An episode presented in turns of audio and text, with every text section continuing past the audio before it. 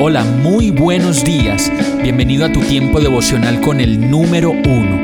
Qué alegría saludarte con la certeza de que Dios está obrando en tu vida su perfecta y buena voluntad, ya sea porque estás aprendiendo de un momento difícil o porque estás disfrutando de su amor a plenitud con paz y tranquilidad.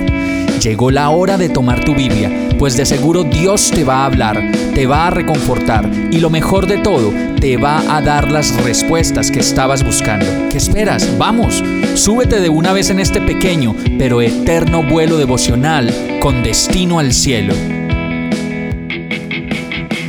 Y el mensaje de hoy se llama El propósito de Dios para ti. Salmo 48 dice, me complace hacer tu voluntad, Dios mío, pues tus enseñanzas están escritas en mi corazón. Todo el tiempo nos estamos preguntando por el propósito de Dios para nuestras vidas y en esa pregunta soñamos con muchas cosas como estudiar, como tener hijos, una empresa, provisión suficiente para el descanso y de pronto muchas cosas más. Y en este verso encontramos parte del propósito primero de Dios para nuestras vidas, y es que su palabra y su presencia esté dentro de nosotros todos los días de nuestra vida. Como lo dice el verso en otra versión, me agrada Dios mío hacer tu voluntad, tu ley la llevo dentro de mí. Y como lo dice el verso, esa presencia de Dios dentro de nosotros es el mayor propósito que debemos tener en la vida. Antes de cualquier otro sueño o de cualquier otro anhelo, el primero y el más determinante para llevar una vida tranquila, alegre y confiada es tener escritas todas sus enseñanzas en nuestro corazón. Vamos a orar.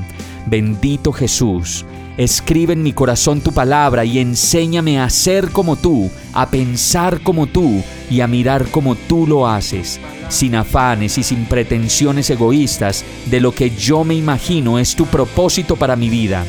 Quiero lo mejor para vivir y como lo dice el verso, el inicio de lo perfecto y excelso es tener escrita tu palabra en mi corazón y llevar tu ley dentro de mí.